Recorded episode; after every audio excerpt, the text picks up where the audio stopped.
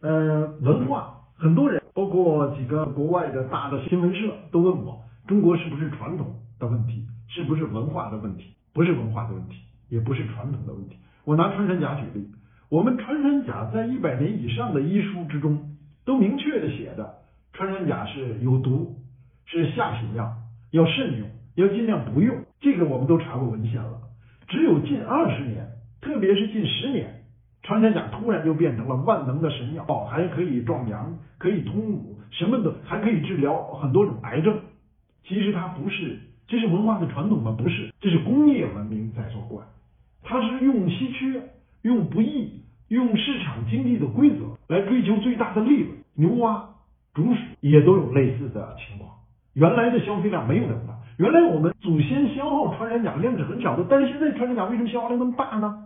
推销工业文明的传播，推销过度的使用、储存、过度的消费，有病治病、无病呃延长寿这一类的，它们实际上背后是资本的冲动，是工业文明的冲动。我认为我们全是世界的人类都有食野生动物的传统，因为我们的祖先在原始文明的时候都吃野生动物、野生植物。没有那时候还没有驯养繁殖，但是一个文明结束，新的文明开始，因为那个文明它不能够支持人类的生存，要必须开始新的文明，人们必须要开始种植。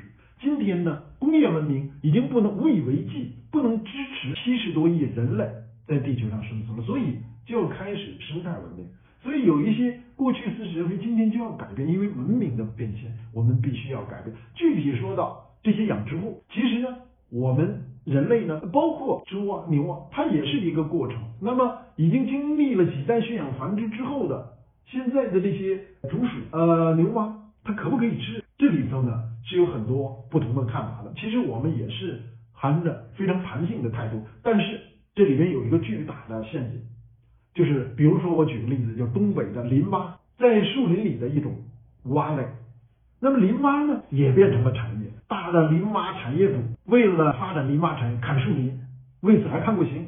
我讲的都是有实名实姓的真实的事情，不是故事，不是编的故事。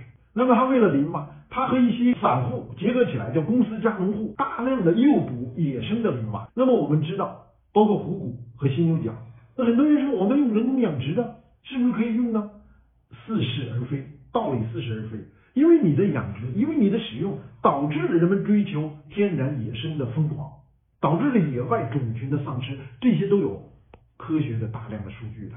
那么总体来说，我们划定的目录进行有效的管理是对的，但是过渡期如何度过，如何我们看到了很多的掩埋和大规模的消灭，我们很痛心，我们不同意。